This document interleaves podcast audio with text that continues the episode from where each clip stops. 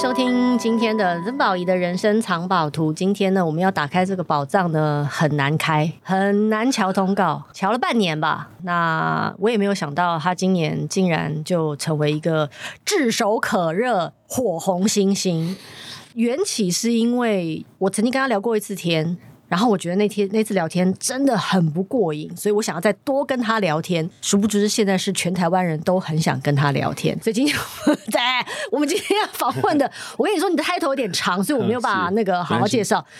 黄轩是哦，非常好。那个宝仪姐姐，宝仪姐姐你好，我以为你要讲一大串，结果只讲两个字，没关系，因为我一定会再补的。大家好，呃，听众朋友大家好，我就是 Yellow 黄轩，A.K.A. 东南亚巨石强森，台湾是大生，二十一世纪的某人大神，自带风云的男人。但今天不是杰克宾恩先生，今天是这个宝仪姐姐的优质贵宾嘉宾，可以吗？可以这样这么说吗？你的粉丝在那边一直想要拍你啊！我跟你说，他做你的功课啊，已经成为你的铁粉。欸，真的吗？哦，有有被我洗脑吗？我跟你讲，那些都是幻觉，那些都是假的。我也我也。我也我也是刚刚讲，就今天 今天就是一个梦醒的一天的那种感觉。没错，对，刚好讲到这件事情，讲到我这个封号，因为我前反正就是不久前啦，我有抽了一个小空哦，出国去这个欧洲去鹿特丹这样子。然后呢，结果你知道我去当地，我刚刚只突然想到，当地有两个阿富汗人，就是不认识的。然后我们就在一家店里面，他突然转过头，他坐我旁边，他突然转过头来说。Do you know the actor？你知道认识一个演员吗？嗯、我说什么演员？The Rock，Dwayne Johnson。我就说哇天哪！我内心就想说，我从台湾巨石强森真的红到世界了，是不是？呃，真的长得很像，因为我现在戴帽子，可能大家你一点都不像，真的像。然后我一直给他给他一直给他同一个表情，就是就是这样。因为听众朋友可能看不到，但是我会给宝仪姐姐看一下，就是巨石强森他都有一个这个表情，是点歪的表情。Oh, 有没有人像 The Rock？巨石强森，但这个就是幽默好笑。但其实我个人的这个封号呢，应该怎么讲，都是从一些网络上面的好友、网友，嗯、他们就觉得哎、欸、很像。然后我听听留言留久了，我自己也觉得哇，真的好像还蛮像的，这样，那蛮幽默的啦。就是一种破罐破摔的感觉。没错，没错，没错。但是就是我，我觉得给我这个国际脸庞，让我觉得还，啊、我觉得还蛮开心。我要死掉了，今天 啊，今天想好好聊天的，我要死掉了。好，我我。先我我先我先回复到我我勿忘初衷。好，好，我先勿忘我的初衷。是，我其实只见过黄轩一次面，是是是，就是在我跟露露在公司有个节目叫做《姐妹们的音乐万万岁》。是，然后那一次呢，黄轩来上节目，一开始的时候，我记得我先做了一点功课，听了你的歌，嗯、然后我发现你是一个很有趣的人，因为你 range 很宽。嗯，所以 range 很宽就是你可以唱根本不知道唱给谁听的，就是听不懂。嗯，可是你也可以唱。很拔辣的，对对对，你知道我对于这种艺人啊，嗯、是特别佩服的，哦、是吗？因为那表示其实你你内心有一个很很转换的 channel，嗯，因为有些人不没办法转换 channel，、嗯、他就是一根筋通到底。嗯、那个一根筋不是表示他没有那个能力，嗯、而是他骨子里就是我不愿意，我不想，我不喜欢，老子不干等等之类的。哦、但你不是，你就是那种我可以啊。那我做给你看啊！对，我做给你看。对，那我要不要做那是另外一回事。可是我可以啊，而且我可以证明我可以。对。然后呢？那怎么样？你不要，你不能定义我哦。你光是你不能定义我这件事情，我就觉得黄轩极其有趣。对对对对，因为就是要怎么讲，我我从小到大我都有一个很很深的一个执念，就是对音乐这件事情，其实我有一个非常非常深的一个追求，对于我自己个人自我实现的一些欲望。其实我一开始做音乐，很多人都跟我说。因为我原本是做幕后的，嗯，所以我要我要我要准备决定要开始自己出的时候，大家说，我觉得你应该要先把那个耳熟能详的、啊，大家呃不是耳熟能详，大家朗朗上口的一些歌曲，嗯、比较亲近的歌曲先发出来。哎，一开始有一些比较有一些知名度，你再慢慢去做实现自己的事情。我坚持不，因为你刚刚说的是骨有，就是有这个骨子里面那个，嗯、但其实我是一个无骨者，boneless，我有我是光荣的灵魂，我是软骨人，但是我一个灵魂非常非常的坚实，所以我一开始我一定要先做我自己会。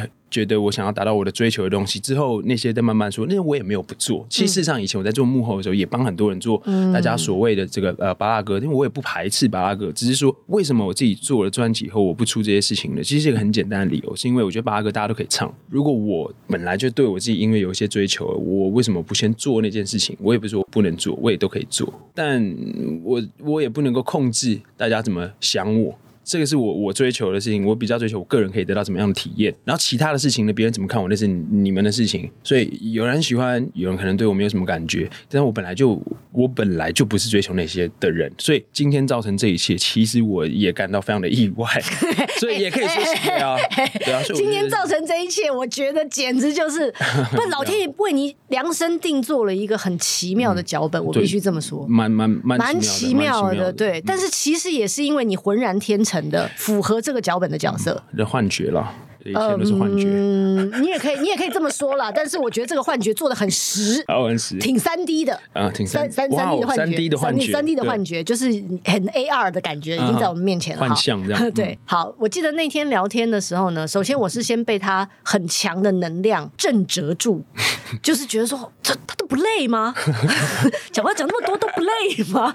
怎么那么多？但是我我不会忘记的是，其实因为那天我们还有另外一个来宾是李友廷。哦，对。哦，我跟他其实也算有小私交。你你你忘记了是不是？没有没有，记得记得记得记得。然后我记得，因为前面你都在开玩笑，就是搞笑搞笑啊。然后突然之间让你们互相分析彼此的作品的时候，嗯，我突然有发现你有一个特质是。你有一个特殊的能力，是你可以看进一个，不要说灵魂啊，就至少是骨子里。虽然你说你是 bonus，嗯，但是你可以看得很里面的那种感觉。嗯、而我觉得那是一种，你说艺术家的 talent 嘛，或者人的 talent。嗯，哦、其实我、呃、大家看我的这个外形，我觉得大家都都有一些误会。其实我是内心真的是极度敏感的人，不包括对我自己，包括面对我自己的脆弱，面对我自己的强壮，面对别人。的他透过别人，透过他自己的情绪震动创造出来的各种作品，其实我都会蛮敏感，但是我不确定那个是不是别人想要传达的，嗯、但是我都会有我自己想象的一些画面跟跟想法，嗯，因为我觉得艺术作品最重要的事情就是能不能够去承载各种不一样的情绪，才可以让这个作品变得很呃很多生命色彩。就就好比说，今天我前面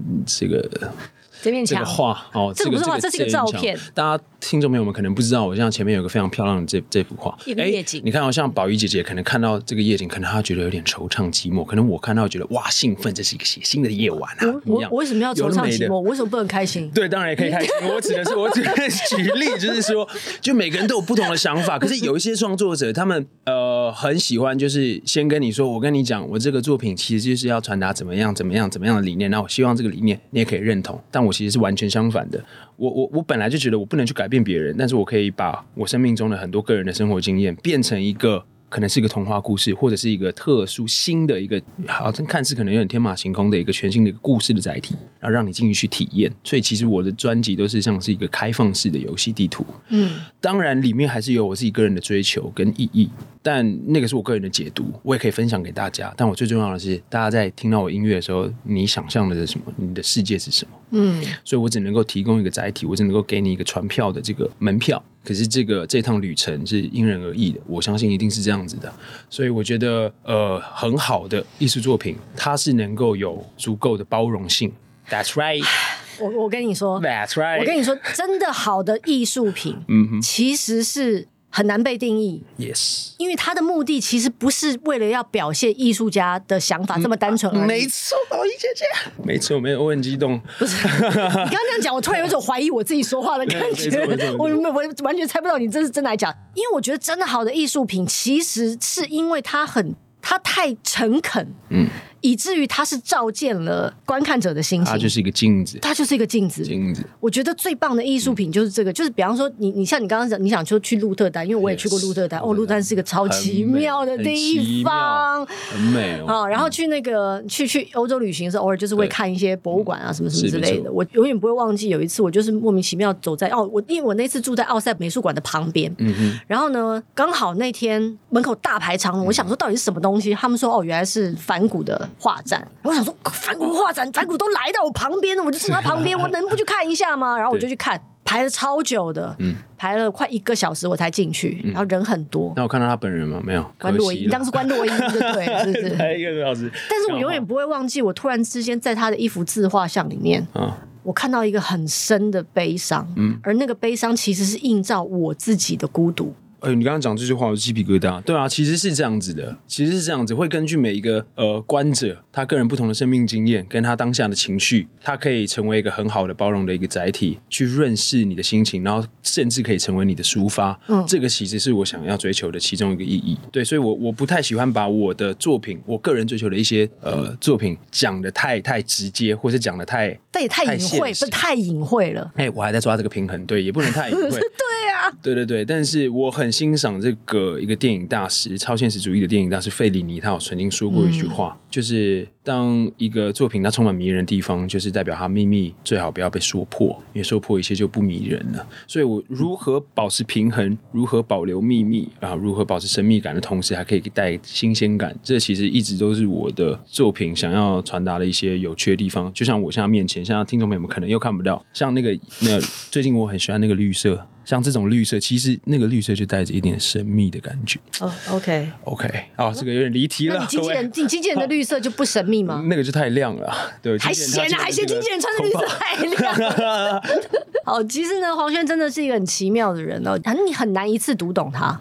可是这也就是为什么我一直很想找他多聊聊天，嗯、就是因为我想要再多读一点点。如果你是一本书后，我觉得你是本蛮挺厚的书。哎，谢谢宝仪姐姐，谢谢。我以为我只是一个童话绘本，就五六页那种。Avion. 要要回到打歌，就是这个 杰克宾宾恩这样子是哈，没有了。但是对对对，我觉得每个人都是哎、欸，你会看我是一本很厚的书，代表你自己应该是涵养非常非常高，所以看我才是这样子。哇塞，因为我可能也是一面镜子，就是你现在看到我，可能也是一个 AR。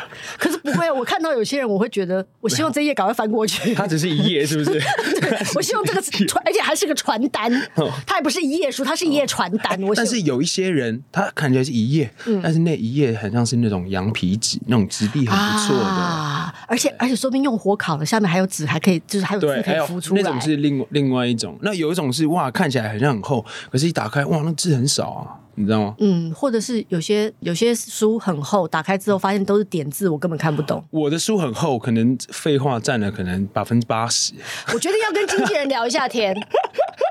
我决定要跟经纪人，因为经纪人就坐在旁边。我个人本身觉得，其实你这些废话，他应该要听八百遍的那种感觉，对不对？是不是？听一小时，感觉像听一万年的感觉啊，是超越时间的感觉。我听不到你说话，每次都很新鲜啦，每每次都很新鲜，对啊，真爱啊，真爱啊，真爱啊的那种感觉。谢谢谢谢。好，你是从小就想要当一个音乐人吗？我从小就是喜欢做好玩的事情。其实我小时候，我就是喜欢音乐，很喜欢音乐。那喜欢音乐这件事情，并没有让我有一个哦，什么时候开始有这个。决定爱喜欢音乐，因为我觉得比较幸运的是，一样是从事音乐的人，可能我的家庭环境是我，我妈妈本来就是福音歌手，歌手，然后我姐姐也是学音乐的，所以我们家里面一直都是徜徉在这个音乐气氛里面，徜徉了哈。但是很酷的是呢。呃，我们家人各自像我跟我姐，我们追求的音乐的方向其实都完全的不太一样。她是我姐是学，她从古典音乐，然后学到现代音乐、极简音乐，她是学做比较特别、特别刁钻，然后特别特别需要非常高深的技术那种。那我姐非常厉害，我姐是这个在一直都在美国，然后拿奖学金，然后现在也是在美国做这个 UCI 音乐现代音乐的助教。然后她也是曾经是世界马林巴木琴大赛第二名。那其实我姐大我九岁，其实是大蛮多的，所以这个给我一个得天独厚的优势，就是在于我姐在年轻的时候，不，我姐当然很年轻。姐姐，对不起，我错了。就是我说我姐在我小时候，我姐在我小时候，就可能是我小学二年级、一二年级的时候，哎，我姐那时候刚好国中、高中，我就可以听到哎很新的音乐，然后我就可以带去学校。所以，对我姐是我很好的引路人。我在学校的时候是大家很好的音乐的输出口。因为我就可以给大家介绍很多不同的音乐，他说你这音乐好酷啊，那你听的，我姐给我听的，我也觉得不错，这样。所以呢，我以前就大量的听非常非常非常多的音乐，然后就听着听着听着就觉得说，我很小的时候就有这个感觉，就是说我那因为我听我还会模仿别人唱歌，然后唱唱，我想说啊，如果可以唱我自己的作品，那不是很酷嘛？所以我就小时候就一直决定，就是说我一定要做很疯狂的音乐，然后让大家听到的音乐都可以沉浸在其中。其实这是我的很很简单的初衷，其实到现在也是这个很简单的初衷。但现在当然是多了一些一些一些一些嗯包袱，但这件事情没有很累赘我很多。什么包袱？好，就是我以前其实不太，我一直以来我都不太 care 别人怎么评论我的作品嘛，因为我觉得我我我是一个比较自私的人，这样。就是这是这是我的一个优势，可能很多人会很在意，嗯，但我觉得我刚好有这个特点，所以我不太会在意大家的评论什么的，嗯、我就是爽，我就是一定要发。可是是所谓的包袱，就是以前是这样嘛，就是网络上发过，以前我还用匿名啊，在网络上发过很多作品，而、啊、不会怕，然后只是哎、欸、莫名其妙出了一张 EP，然后隔年莫名其妙很意外的得了金曲奖之后，其实这件事情金曲奖给我最大的价值不是在于那个那个奖本身，是在于哇，我突然间。就变得很赤裸，你知道吗？就是我有点这样子，我很爱现，可是又觉得说哇，现在很多人对我抱以一个不一样的眼光跟期待，然后。我顿时就觉得哇，是我接下来不能乱搞了，开玩笑的，我一直都没有在乱搞，我我只是音乐，但所以要消化这些别人对我眼光，嗯，需要一点点，不会很吃力，但是的确会会带给我一些影响，我会觉得说，我现在要听听我的歌的人啊，可能越来越多了，那我应该要在我的音乐上带给大家怎么样的体验呢？单纯只是这样的小小的包袱，其实我觉得慢慢变成一种责任，就跟爱一样，你知道爱是什么吗？爱就是在别人的需要上看到自己的责任，所以我就是从我的听众朋友们当中听到他们。渴望，所以才让我有这些 所谓的责任感。不是，你知道，你知道，对，很妙哦。嗯、我觉得你提出了一个很有趣的观点，因为我们常常会说得奖会有一种所谓的魔咒，对，或者什么之类的。嗯、可那个魔咒其实不是说真的是得到某种诅咒，不是，不是。对，而且而且那个魔咒其实真的是因人而异的。对就是像你刚刚，你刚刚你其实非常具象的去形容了你跟这个奖项之间的关系，而这个奖项带给你的是什么？那个东西可能是你始料未及的，就是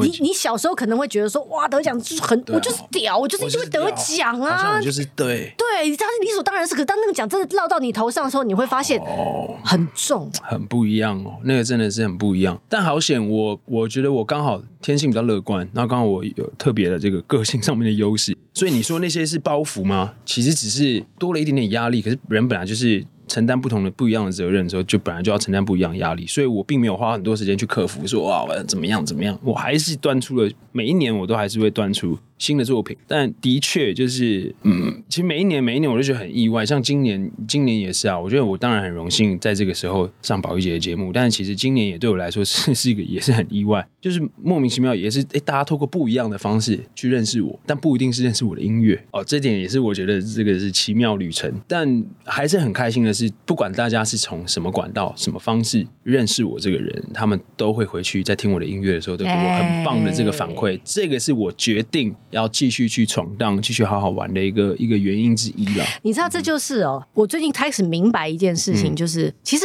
我们常常会说。天注定，所谓天注定就是，欸、我也蛮相信这件事情。因为其实我看你的人生轨迹啊，嗯、就会觉得，其实不管你怎么走，你最终都是会走到这里的。因为那那就是你的一部分，你知道吗？不管你是说你是阴错阳差，就是随便插一个花或什么之类的。嗯、不管你一开始的时候你是用，你是先唱巴拉歌，嗯，或者是最后做你的另类音乐、嗯、等等之类的，你最终一定会先，你会你会到这个点。一，你就是会累积这么多人认识你。嗯、二，大家就是会觉得谁？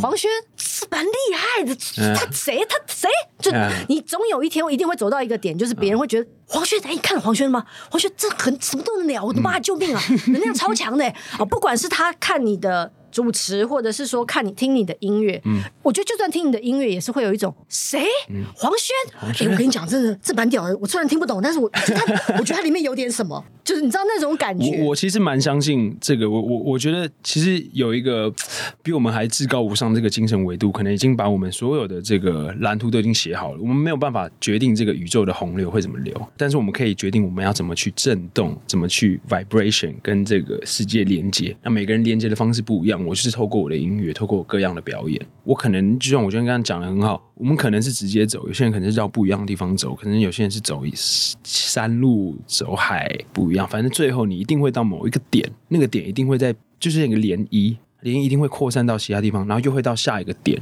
其实我觉得人都以为自己有自由意志，这就是我待会想跟你聊这个。对，你以为你有自由意志，但我觉得因为都已经写好，你很难啦。我想你很难。我跟你讲，我我我我我曾经一度觉得，对，一定有脚本。嗯，因为我也看了一些书，他们就在讲说，我们其实来之前都讲好了，对啊，就所谓生前计划或者什么的。可能我们在生之前有写一个什么？对对对，合约就是，比方说，我这次好，你确定哦？你要就还没生出来。对我这一次来就是要来体验，比方说我要交一个嗯穿绿色上衣的女朋友什么之类的 之类的之类的，对，类似类似这一种，对对对，或者说呃，我想要出生在一个很穷的家庭，我要我要理解什么叫做呃，就是白手起家。嗯，然后也有人说我我要我要我要生在一个富二代，嗯，我有富爸爸，嗯，但是我要实现一个败家的成功范例，嗯、等等，就等等之类，我不晓得，我觉得这些都是讲好的，对，都讲好了。可，可是我我我我那时候我曾经以为所谓的自由意志是，即使事件都一样，嗯，你遇到的人也都一样，嗯，但是你可以选择你用什么样的频率去面对这些事情。我其实蛮相信这件事情的，嗯、然后。就像就像我，大家可能看我，哎、欸，觉得很意外，怎么这一两年这样突然这样，哦，哎、欸，突然出现在大家面前。但其实我在很小的时候，嗯、我就已经 somehow 我就已经被签约，但其实我等了超级超级久的时间。那以前我当然会觉得我自己内心有就是有些殊途未至嘛，我也有一些没办法未尽的一些事情，应该说真的是等了很久。我也觉得我现在有点太晚了，但我觉我觉得这是安排好的。我对我后来想一想，都觉得说，哎、欸。这真的是安排好。我跟大家分享一个故事，就是大家不要看我这样，但其实我我在 怎样？就我在从十四岁的时候，那时候有有被一个大哥签约，然后栽培成台湾的要怎么样怎么样怎么样。因为我小时候就很爱表演的嘛，小时候也参加歌唱比赛，有的没的。然后那时候又签进了这个唱片某某唱片公司，然后原本也是计划在我十七岁的时候，哇，要发片了这样子搞。然后我也准备了很多我的自己那时候写了已经写了一些歌嘛。那唱片公司说：“哇，我觉得这个跟你的这个型啊，或者跟现在这个流行很很不搭，所以我们可能啊，反正就是来来回回，我又那时候其实又没有发成，然后那时候我就。”高中，高中个性又是比较冲，那时候还有点鼓，还没有像现在那么圆滑无骨这样，甚至可能几根肋骨卡在那边，很骄傲的挺立着。然后我就觉得很不爽啊，我就觉得说啊，怎么怎么这样？那我不管，哇，我不能用我的本名让我发歌，那我偷偷的，我是从网络上印着来，让我拍 MV，我自己用默片，因为无版权的嘛，那我就剪，自己剪，然后自己剪 MV。然后那时候用很多名字，奇奇怪怪的名字，然后在网络上发。现在可以说吗？这些名字可以啊，飞志和五次郎，有那种日本人的名字，还有叫飞志和五次郎，吉瓦乌马吉罗，飞智五次郎，怎么听起来像 A 片男星？有点像五次郎。然后还有还有 Rose Wayne，就是也是变成我后来一首歌的歌名，它其实也是我以前用的名字，像嗯外国人这样。然后 Yellow Freak，黄色小怪物，有的没的。然后在 YouTube 啊，Three Voice 上面都有发。那我就觉得说，哇，像什么时候才等到我可以好好的正式发明我专辑？我就一直等。我我曾经也在 Brown Sugar 驻唱过，然后也有在其他地方上班过。但是后来我还是决定回到音乐的产业，但虽然不是在幕前唱歌，但是在幕后有些机会，所以我就开始帮别人制作、帮别人编曲、帮别人写歌，然后一直等、一直等、一直等。那我就我就觉得我的这个人生很奇妙。其实我从很小的时候，我应该就要发，可是我现在一直在为人作嫁是怎样？所以我就一直在看大家表演。我觉得我如果再不出来表演，他们真的以为他们自己是超级歌星，是不是？我开玩笑的啦，把名字讲出来，我开谁男生 女生几个字？没有了。然后那时候我就会觉得，我当然我自己我。自己心里面其实是一个很，我对我自己相信的事情，我都会觉得它一定会成成真的。可是我不知道什么时候嘛，所以我就一直等。我就觉得说，哇，那神啊，你你这样真的是太幽默了吧？你你很早以前你就给我这个东西，你也让我觉得好像成。可是我就已经要二十四，二那个时候那个时候了，二十要二十五了，要二十六了。我现在到底有没有搞头？然后反正就是阴错阳差，那年就是感谢这个政府的补助案上了啊、哦，那个年度的这个 EP 啊、所以我就硬着头皮就直接交了我的 demo，然后哎，我就用了一个非常特殊的一个方式，突然出现在大家面前，然后一直到一直到今年，其实现在出道还未满四年，如果说正式的开始，但是就觉得哇，一切是安排好，当年十七岁好险没有发，因为如果发的话。可能现在没有，可是你说好险嘛？其实也不是好险，你可能就是真的是安排好的，就像宝仪姐刚刚讲的那样，所以。我们人能做的就是，我们没办法改变这个命运的安排，但是我们可以决定我们怎么去震动，我们用怎么样的心态去跟这个世界做连接，然后就只有无尽的感谢。不管你是处高处，不管你是处低谷，我都觉得就是心怀感谢是很重要的。不，如果你现在感觉你很痛苦，但也许你十年以后你会觉得那是一个礼物，说不定。你你从小就是一个这么强大的人吗？我从小内心意志是很强大的人。你觉得这是你跟你家有关吗？还是？我觉得这跟我爷爷有关。爷爷爷，我爷爷是头目。没有。没有，我相信耶，因为你知道你还混蛮多东西的。哎、欸，我们家真的蛮酷的，因为我、啊、我的我的外婆呢，我外婆那边就是因为我是大家可能不知道我是伊丽莎白泰雅族跟这个阿美族，伊丽莎白泰雅族是我自己家的，因为我觉得这样讲好像比较酷。我说。伊丽莎白泰勒啦，所以伊丽莎白泰雅族有有有没有没有没有？泰我爸爸是泰雅族，妈妈是阿美族。那我们家的这个历史，我爸爸那边历史是有曾经被维基记载过，就是我们家就是当时候那个莫纳鲁到塞德克巴莱一上的时候，唯一抗议的那一小群人，为什么抗议？是因为曾经有一个维基事件叫做维基百科有记载，现在还有叫青山事件，大家可以继续查。啊，我记得就是以番治番嘛，嗯、然后去东马部落。可是我爷爷是当时最大台中古关的部落，所以就去抵抗他们，抵抗莫拉鲁道他们。然后所以、就是、是反派哦，是是，可能是电影里面的反派，对对对对，但对我们来说是当然是王，当然是王啊！You know, 天哪！所以我们是一个是一个王的概念。然后接下来我妈妈那边的部落是阿美马兰的最后一个，就是类似巫婆啊。巫婆是干嘛？就是有一些有一些像萨满那样子的吗？对，类类似它有一些祝福啊，嗯、有一些治愈的功能啊，嗯、有一些甚至有些预言的功能。嗯，然后其实我觉得这点也是很酷，是我越来越长大的时候发现的。我发现就是血脉继承 DNA 这件东西是是真的。你会以为你真的有，就回到自由意志，你会以为这种自由意志，但其实你会发现你所有的行为都写好了，都很像你爸跟你妈，真的都很像，或者是很像你的祖先。可是你不知道，可是 somehow，可是你都会觉得，每次当我越大的时候，我在做一些决定，或是表演，甚至在表演或者唱歌的时候，我都会觉得，哎，某一种感觉，我会觉得我在做这件事情的时候，好像跟我的祖先，或是跟我的协议的某种东西有连接，所以我才会这样子。其实我在听你的歌的时候啊，你的歌其实有一点点，有些歌，嗯、不管是影像，或者是你在在唱的那些意境里面，有一点点。污的感觉，有点污的感觉，对，有点污的感觉。这样讲，哎，对啊，就是就是因为污，其实就是它里面有很深的意涵，但是它不会说的很清楚。嗯，然后你听完之后，你也不知道听了什么，但是其实你你会接收到某些讯息跟能量的那种感觉。然后，因为我也不知道你的背景原来这么辉煌，辉煌，辉超辉煌的，而那些东西其实。都是你的一部分，对，那都有一部分。可能，可能我对那些东西啊，说真的，其实我也对我自己家族的事情是非常疏离的。我是慢慢到后来，因为没办法，我就是一个督包嘛。那个督员，我我觉得我很幸运的是，我爸妈他们呃靠自己努力，然后来到台湾，台北不是台湾呐、啊，本来就在，本来就已经在台湾好久了，还是还来的，就是哈，来来到台北念书，然后他们在大学的时候认识，然后一直都在台北工作，所以我觉得我比起我的族人们啊、呃、同胞们，我有一些相对比较好的教育资源，嗯，所以我从小就在台北长大。我其实我对小时候是对原住民这个是很疏离的，我会觉得那个好像跟我又没什么关系，这样我也不知道我们家。族是有一些这些历史的，小时候我真的都不知道，就傻傻的。后来才慢慢就是去了解，我连主语我都不会讲。可是我是真的到二十几岁以后，我发现这个东西很重要，是因为一个文化，如果你不去讲这个语言的话，就断了。就是我觉得这个很可惜。然后再得知，就是哇，我们家有这么辉煌的这些历史跟礼物，我觉得好像。不管怎样，好像要跟要去，好像要去了解一下，因为我觉得这些东西冥冥之中，其实你不知道，可是它其实也会影响你。我相信是这样的，它一定会影响你。所以我就觉得很酷。所以我慢慢在长大以后，我就会每次回去花莲看我外婆，我都会。台中吗？爸爸是台中哦，妈妈是这个。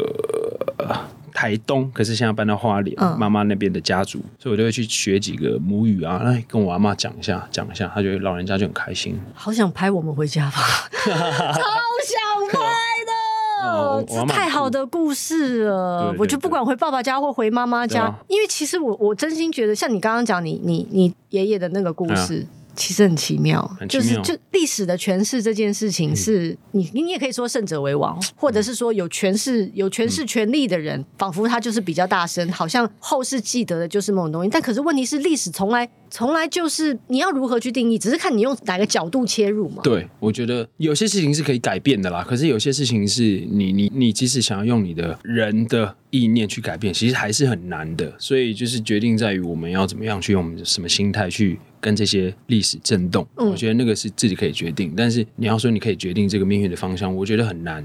对，是的。所以这这今天今天我们就是这这这今天今天今天讲很多震震动跟洪流之类的事情。好，我们要我们要休息一下。那个今天要在这边先先停一下下，因为接下来下一集呢，我们要进入的是黄轩在二零二二年他进入了人生另外一个洪流。嗯，那个洪流已经让他站在一个风头浪口上。比我我 in some way 我觉得那个风头浪口其实有时候比金曲奖的加持，当然是截截然不同的那个那个意义的感觉。好，所以下集我们就要聊这个了，那我们就下集见喽，拜。